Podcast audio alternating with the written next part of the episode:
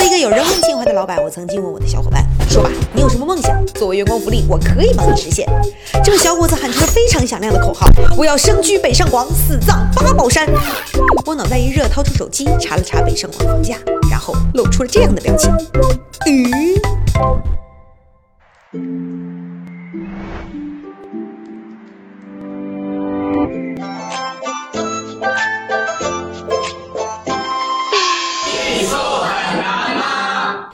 我是易公子。上一期呢，我们用国漫的方式打开了敦煌壁画。这一期啊，我们要换一个视角来看看中国的另外一个古都洛阳。多抽一点时间陪老人好好说话，在洛阳的姑娘温柔大方不泼辣，一起去世界逛逛，早上再喝口汤。百花争艳，唯独牡丹花，想去看看明堂，那属于神都的魅力，辉煌壮丽，美得让人没抵抗力。不放洛阳在很多人眼里是十三朝古都，是中华文化的发源地之一。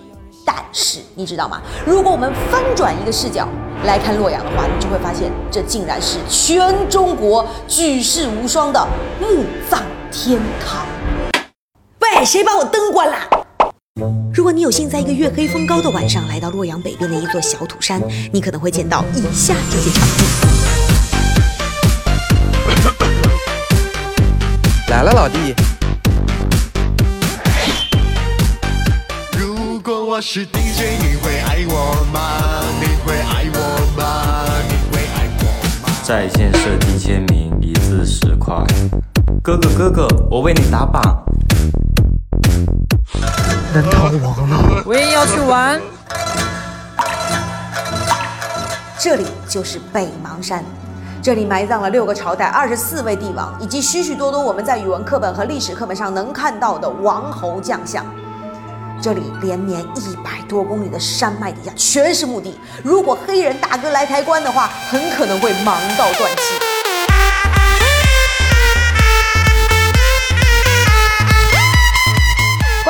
山上的墓啊，有这么一句话，叫做“鸡无卧牛之地”，就连牛都没有地方躺下了。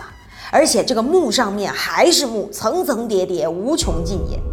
唐代有一个诗人叫王建，他是这么形容北邙山的：他说：“北邙山头少闲土，尽是洛阳人旧墓。旧墓人家归葬多，堆着黄金无买处。这个墓太多了，拿着黄金你也买不起。”当年这里的房价可是远远超过北上广，古人们的终极梦想啊，就是生居苏杭，死葬北邙。而且啊，在这个呃北邙边上，现在还有一座洛阳古墓博物馆，这是世界上最大的一个古墓博物馆了。这里面有非常多的古墓，以及墓中非常精美的壁画和随葬品。有人说看完之后啊，就想当场去世。那么北邙山究竟有什么样的魅力，能让古人们就是拿着黄金拼死也要葬在这里呢？这就要说到我们中国人的丧葬观念了。我们中国古人讲究的是视死如是生，就是我在死后啊，还想继续延续我生前的这个生活，甚至我还想过得更好。于是啊，我肯定得给自己找一块福地。这福地怎么找呢？通常遵循以下几个原则。第一个原则就是离家近。你很好理解嘛，离家近就方便子孙们祭祀，而且古代的这个交通也不是特别的方便。我这个死在洛阳，总不能葬到吐鲁番去吧？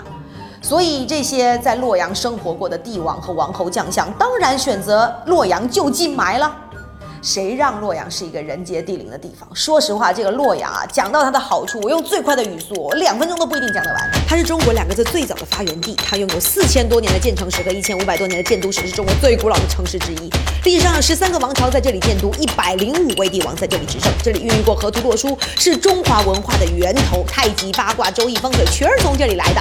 周公姬旦啊，对他真的叫姬旦，他在这里呢治理作乐，后来被孔子推崇，成为了儒家思想的起源。老子也曾经在这里做了几十年的图书馆馆长，传说后面还在这附近的老君山归隐修炼。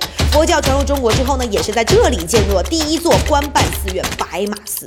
所以不客气的说啊，中国文化思想史的源头全是在这里发端，然后再传于四方的。更不用说还有什么洛神赋图啊、洛阳铲啊、龙门石窟啊等等洛阳响当当的名片。武则天呢，把这里称为神都。那说到这里呢，可能很多很懂历史的真爱就会问了：哎，历史上被作为都城的城市，它附近也其实有很多陵墓啊。你看西安，它附近有什么呢？有秦始皇陵，有乾陵、昭陵。然后呢，南京，南京它附近有什么？有中山陵，有明孝陵。还有那个北京，北京呢有明十三陵，还有清东陵、清西陵。那为什么独独只有洛阳的这一片陵墓会被称为是就是古人绝佳的葬身之地呢？哎，这就要说到洛阳北邙山绝佳的风水位置。风水在学名上叫做堪舆学，它其实是集合了地理学、气象学、呃生态学、景观学、城市建筑学等等一大堆学，以及中国传统文化为一体的一门玄术。然后它讲究的是什么呢？讲究的是藏风聚气。风水的鼻祖叫做郭璞，他是一个近代人，他写了一本书叫《藏书》，这里面这么说：他说，藏者成生气也，气成风则散，借水则止。就是古人认为啊，人在刚逝去的时候是脚踏阴阳两界，所生发之气呢，遇到风就会散，遇到水呢就会停聚。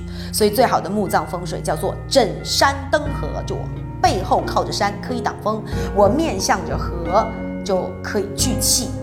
那么北邙山呢，恰好就处在这个我们所谓中龙的龙脉上，面靠着黄河，地势非常的开阔。那当然，光有山水不够，还得有地气，因为毕竟死了之后咱们是往土里埋的嘛，这个地气要好。北邙山的地气非常好，它土厚水低，就它土质非常的深厚，水位很低，就墓地不容易进水。所以呢，当地的人也利用这个土质深厚的特点啊，在地下挖了很多四合院，史称地坑院。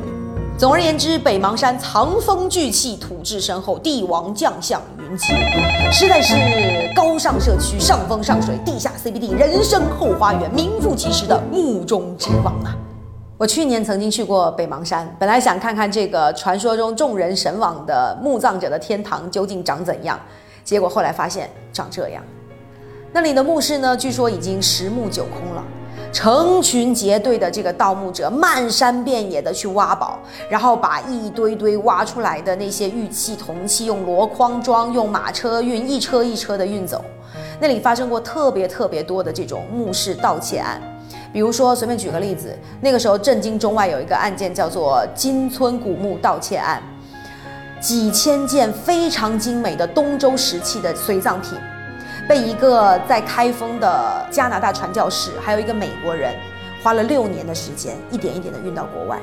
然后这些随葬品现在在日本、在美国、在加拿大、法国，它就在这些国家的这种国家级的博物馆里面，还有在各个私人藏家的手里。而在中国呢，只剩三件了。其实这几年盗墓题材的电影电视剧非常非常的多，然后我们往往沉浸于主角，呃，那种为了解开自己身上的诅咒，然后潜入地下各种就是挖宝啊、探险啊，很刺激啊。但你知道吗？这些盗墓者的存在，才是整个中华文明最大的诅咒。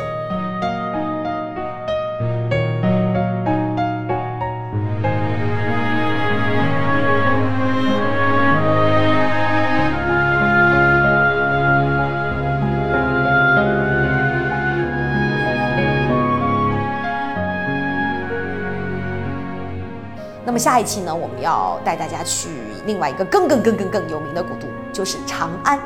你觉得长安的另一面是什么呢？